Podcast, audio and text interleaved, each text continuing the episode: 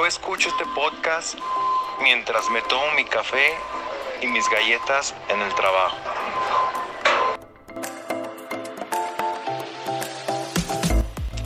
Este podcast es de un alto valor nutrimental.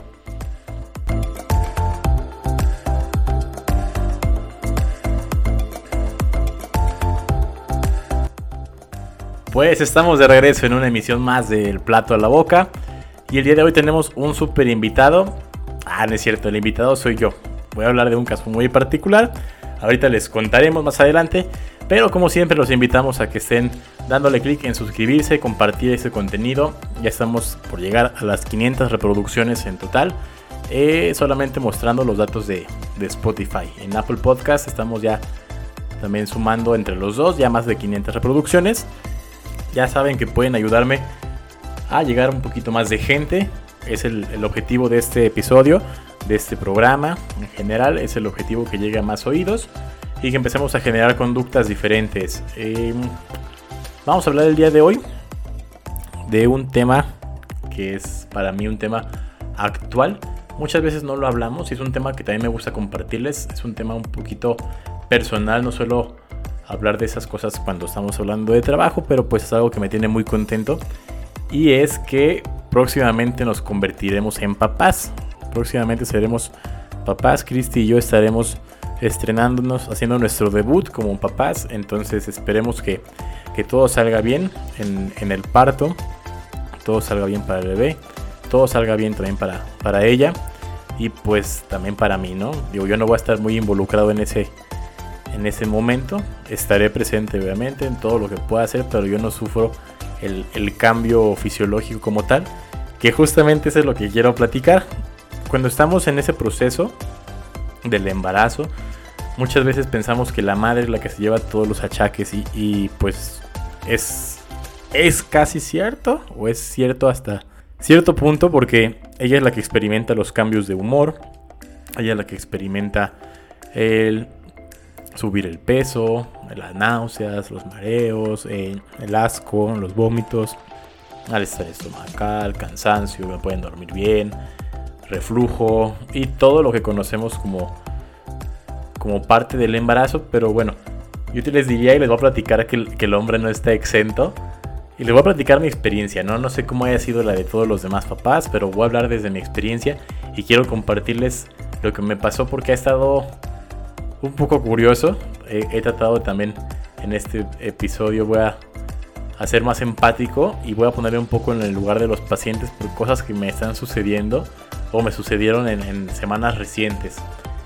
Eh, todo se va a remontar cuando nos enteramos que vamos a ser papás. Fue en el mes de agosto. Yo tenía eh, un viaje, fui a acompañar a mi papá a cuidar a, a un hermano que estaba enfermo en ese tiempo.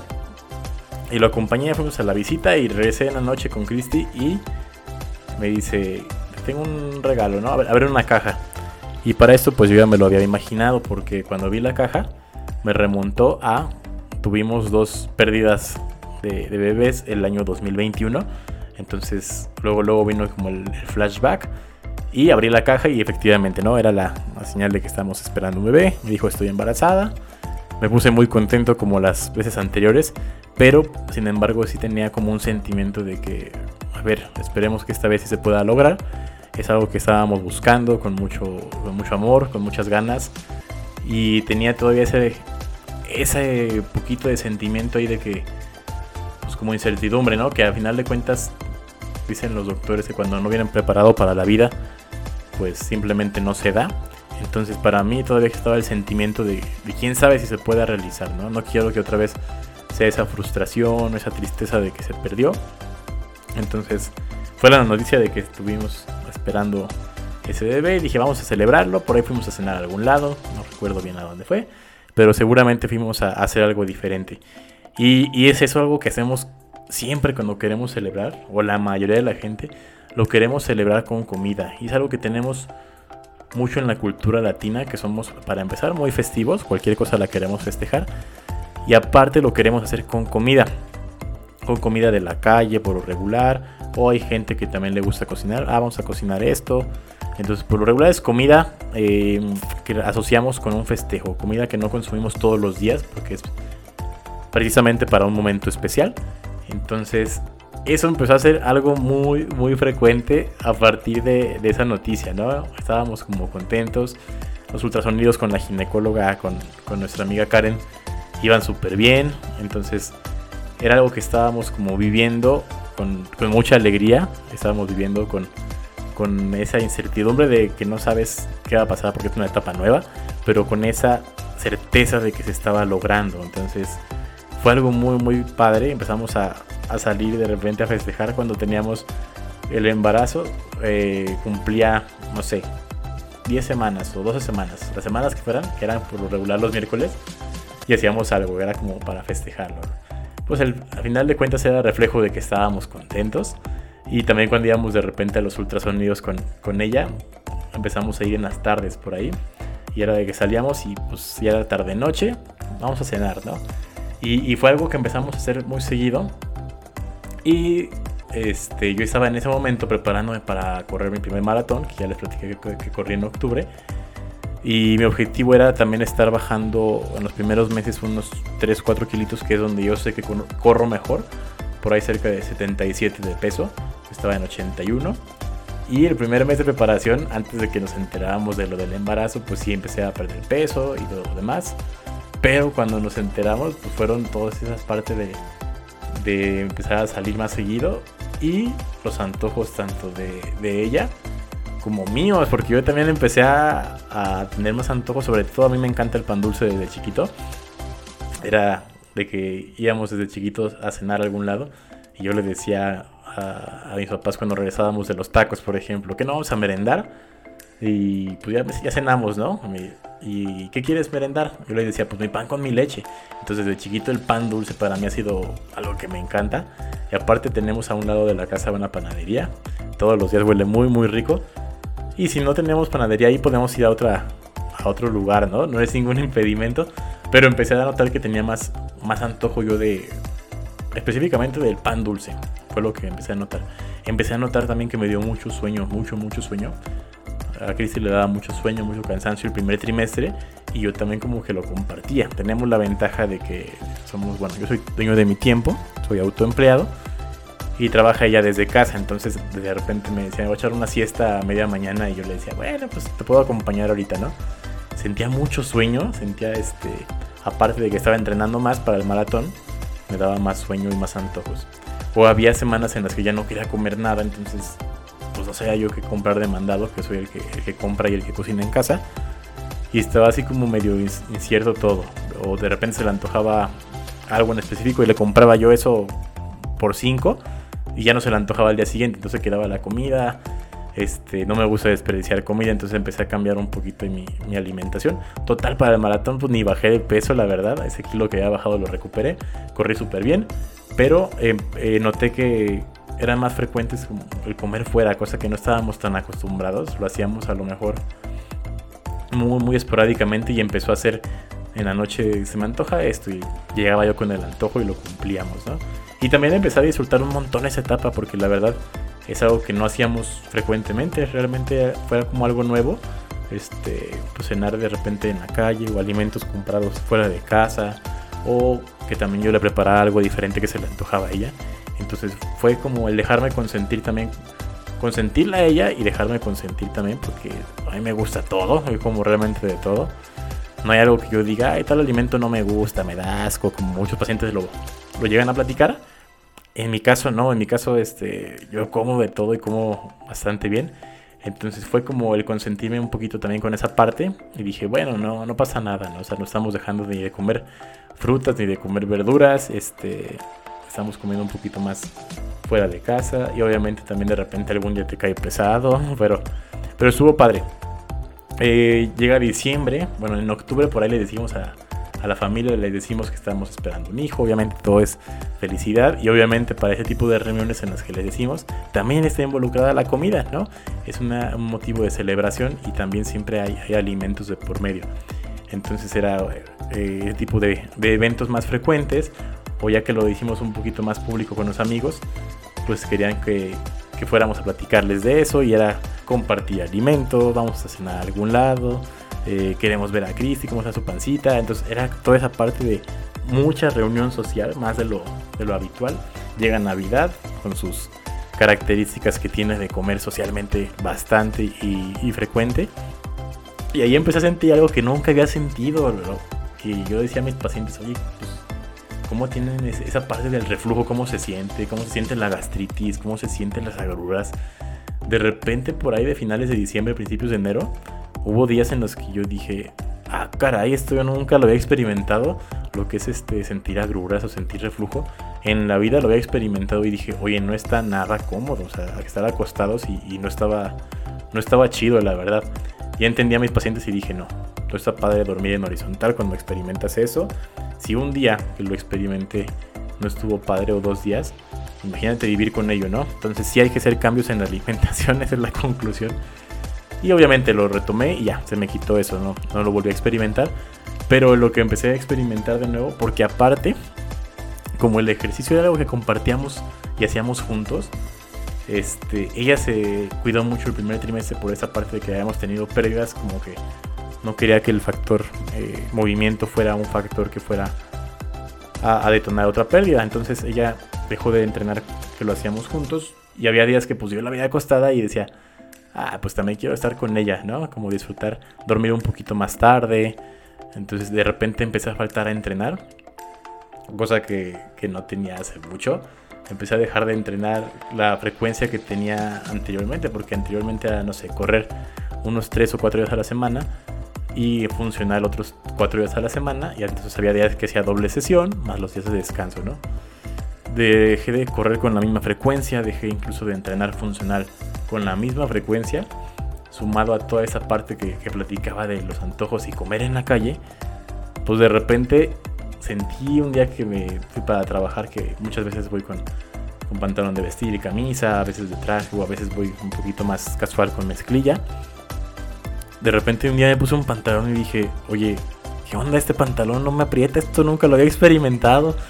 Esto está está raro, está incómodo porque dices, ¿y ahora qué me pongo? Entonces tienes que empezar a buscar la ropa que te está quedando y, yo no lo había experimentado esa parte. O las camisas que me gusta ponerme así como muy oversize, que ahora le llaman los, los chavos. Yo uso muchas camisas así. De repente ya no se me veían tan, tan oversize. Y, y yo, aunque tenga la báscula aquí todos los días en el consultorio, realmente este, me pesaré una vez cada tres meses, no una, dos cada, cada cuatro meses, cinco meses.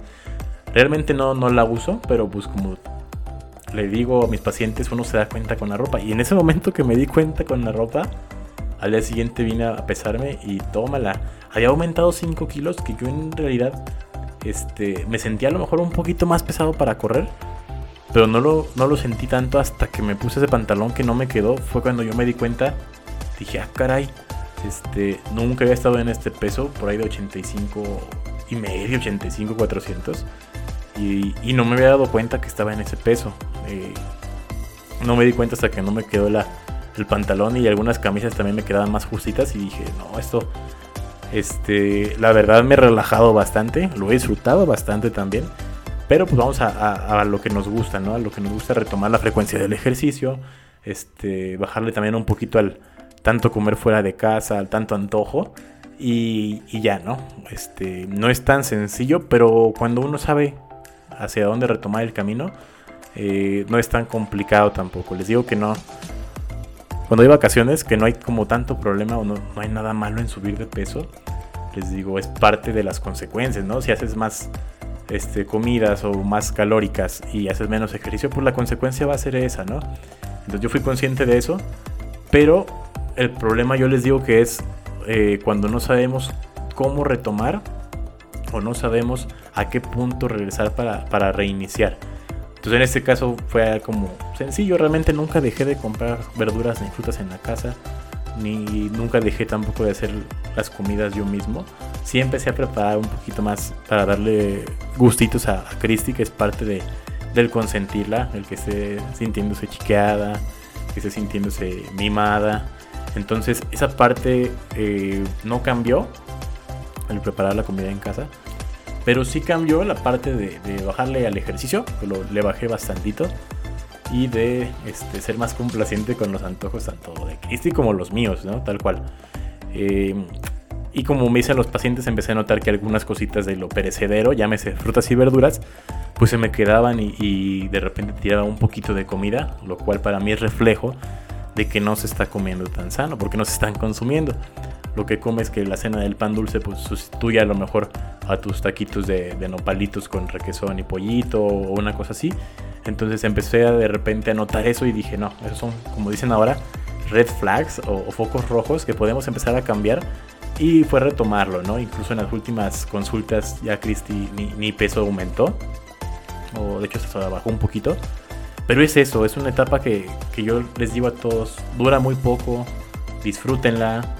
Eh, si subes de peso con, con, las pacientes, yo les digo, si de repente tu este, rango era de subir entre 7 y 10 kilos y subiste 15, digo, no pasa nada. Si sabes cómo retomar, retómalo, ¿no? O sea, salvo que tengas alguna complicación de salud ahí diagnosticada. Pero disfrútalo, es una etapa que dura poco, igual cuando los, niños están, están pequeños, eh, me lo decía un paciente, el buen Arturo, que la parte de tener la casa ordenada y demás, ni se preocupa porque es una etapa en la que los niños van a crecer bien rápido y cuando acuerdes ya los niños son grandes y demás, entonces si ahorita por estar con ellos la casa está un poquito tirada, y por tenerlos divertidos jugando, la casa está desordenada un poquito más de lo normal. No pasa nada, ya, ya pasará el tiempo y, también tomarás lo bueno que tuvo todas sus, sus etapas, ¿no? En este caso también el peso, pues eso es una cosa que es reversible, ¿no? Puedes bajar de peso y, ya lo, lo, empecé a bajar sin ningún este, inconveniente. El ejercicio lo retomé. También puedes poner retos para no faltar a entrenar. Yo la semana pasada me puse ahí con, con mi compañero el buen Gabo a, a no faltar y el que faltara, bueno, hicimos una apuesta ahí, ¿no? Entonces ninguno faltó en la semana. Más bien era que para yo engancharme, porque él casi nunca falta. Pero fue eso. Es una etapa en la que hay muchos cambios, hay cambios de, de humor. ¿Por qué? Porque también los fluidos se comparten por los besos, por la saliva. Entonces, el hecho de que nada más la mujer presente achaques, pues no, no pasa. Yo he platicado con papás y les dan antojo, les dan hasta náuseas, les dan eh, vómitos, les llegan a dar también antojos, entonces mucho sueño y, son cosas que, que, son completamente normales y lo normal pues es lo que nos dicta la naturaleza. Entonces esa parte es la que yo quiero compartirles, que estoy viviendo actualmente es una etapa que me ilusiona muchísimo, me ilusiona el hecho de ser papá, me ilusiona muchísimo la, la cuestión de la crianza y la educación, es algo que me reta, yo, yo todo lo veo como un reto prácticamente, entonces me gusta ese reto, me gusta el reto de, de formar una persona. El otro día decía una paciente, yo no quiero tener hijos porque no quiero tener eh, que replicar lo, lo, lo, que está viviendo el mundo, lo que está viviendo el mundo, la parte de la pobreza, las crisis, y le digo, pues respeto tu punto de vista y, yo te lo platicaría el mío. La parte del mía es, me ilusiona el reto de crear una persona eh, en la que puedas tú educarlo con valores, le enseñes lo que para ti es importante, que a lo mejor para ti no es importante el dinero, sino otras cosas, puedes replicarlo, que sea una persona de bien, ahorita que estamos en el movimiento feminista, que hay mucho acoso y siempre ha habido violencia de parte del hombre hacia la mujer, y el hecho de que mi hijo sea hombre me, ilusiona y, el poder formarlo como hombre de bien, que no sea un hombre que, que violente, digo, a ver si nos va bien, ¿no? Como padres, pero me ilusiona mucho el hecho de formar y, replicar los valores que he visto en mi familia, los buenos sobre todo, los malos. Hay que abrir los ojos para detectarlos y no replicarlos y transformarlos en, uno mismo. Entonces eso me ilusiona mucho, obviamente también me ilusiona mucho la parte de la, de la educación en, alimentación y en salud, eso me ilusiona también bastante, que como les dije en, en los anteriores capítulos, el ejemplo siempre es la mejor forma de, de impactar sobre alguien. Entonces esa parte me ilusiona muchísimo, el, inculcar el gusto por alguna actividad física o deporte. No le voy a inculcar como tal que tenga que practicar alguno, sino le voy a mostrar todos los, deportes que yo conozco y los que no conozca también los voy a conocer con él. Entonces me ilusiona mucho esa parte de, formarlo como una persona de, de, bien, de valores. Y bueno, es una etapa que a todos los que están oyendo les invito a que disfruten, que estén muy presentes. Nosotros también tomamos un curso psicoprofiláctico en el Instituto de Parto Humanizado aquí en Aguascalientes. y es mucho el estar presente como pareja, va muy enfocado hacia el, hacia el hombre. El hombre estar presente desde el embarazo, entender lo que siente la mujer, lo que tiene, los antojos, los achaques, este, conocer un poquito lo que es la labor de parto, con los nombres, fisiológicamente qué pasa en el cuerpo de la mujer, cuál es nuestra función como pareja dentro del parto, eh, qué podemos ayudar, en qué podemos hacer que la mujer sienta ese papacho, sienta fuerte esa mano que está ahí apoyando. Entonces me gusta mucho el, el reto que tenemos, la etapa que estamos viviendo, me, ilusiona y les invito a, que estemos presentes en, en esa etapa con nuestras parejas, porque es una etapa que dura muy poco, es una etapa muy complicada para ellas porque es una marea de hormonas el cuerpo, tal cual, están formando una persona, entonces todo, todo es completamente diferente a los años de vida que experimentaron anteriormente. Y en nuestro caso es igual, entonces debemos prepararnos eh, en la parte económica, en la parte de ser apoyo, en la parte de apoyar, no solamente me refiero como lo mencioné, sino también en, las labores de la casa, que a lo mejor nuestra pareja va a estar cansada y no quiere o no tiene energía para, para hacer algunas cosas del que hacer. Y igual podemos entrar al quite. En este caso siempre hemos tenido repartido todas las labores de la casa, así como los gastos. Entonces, que esa parte también la tengamos bien clara, que somos, somos dos, somos un equipo y eso es para apoyarse y no para, para reclamarnos ni para eh, reprocharnos, sino que todo se haga parejo. Siempre entre más manos jalen la cuerda, más pronto llegaremos al objetivo, ¿no? Es muy diferente solamente dos manos que cuatro. Entonces esa parte está padre como un reto, como una enseñanza. Es mi debut, nunca lo había vivido, es completamente diferente a lo anterior que habíamos tenido hasta la etapa de cuando comenzamos, porque ni siquiera cuando comenzamos fuimos de comer tanto en la calle como muchas parejas, que es la dinámica de, verse en la noche, íbamos por la, por la nieve, por los taquitos, por la chasca, que aquí en Aguascalientes es el, el esquite, así se le dice. Entonces esa parte nunca la vivimos y creo que la vivimos hasta ahora, esa parte de ser más, más comelones y en este caso tanto ella subió de peso y yo también subí de peso, ¿no? Fue algo compartido que hasta en ese aspecto lo, lo entendimos, ¿no? De, repente me decía, es que ya no me queda ropa o no tengo ropa para salir a tal evento o tal lugar o tal reunión. Y, yo lo entendí y dije, no, sí, está, está cañón. Y entiendo a mis pacientes, ¿no? Que, que muchas veces ellos me dicen, ya no quiero salir porque no tengo ropa, porque no me queda.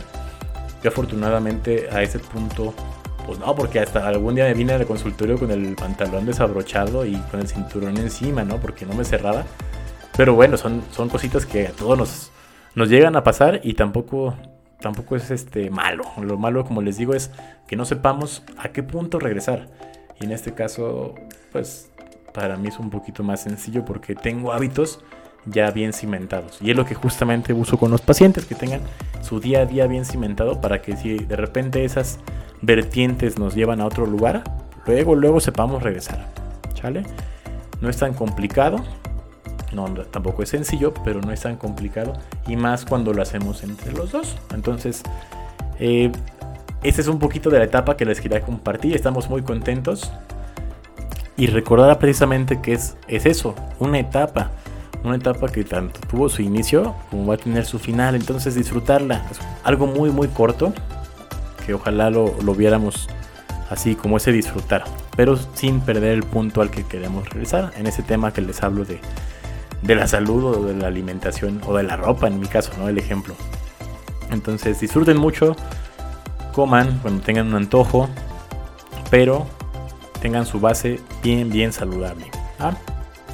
Y también la invitación para que no seamos tan duros con nosotros mismos. Total, todo esto es reversible. Y con esto, bueno, nos despedimos. Ya saben que Siempre los invito a que den clic en suscribirse ahí en, el, en Spotify. La, gente, la mayoría de la gente que me escucha está en Spotify. Den clic en la campanita y eso les notificará, así como cuando les llega un, un mensajito, cuando hay episodios nuevos para que sean los primeros en enterarse y estén ahí compartiendo el contenido, interactuando. Les dejo una pequeña encuesta y es todo. Ahí pueden dejarme comentarios en Spotify, yo siempre los leo a la gente que los está dejando, muchas gracias. Para eso es, la plataforma, para generar un poquito de interacción. Y pues nada, ya saben, Mi nombre es Alonso, esto fue del plato a la boca. Tomen agua y coman ajo.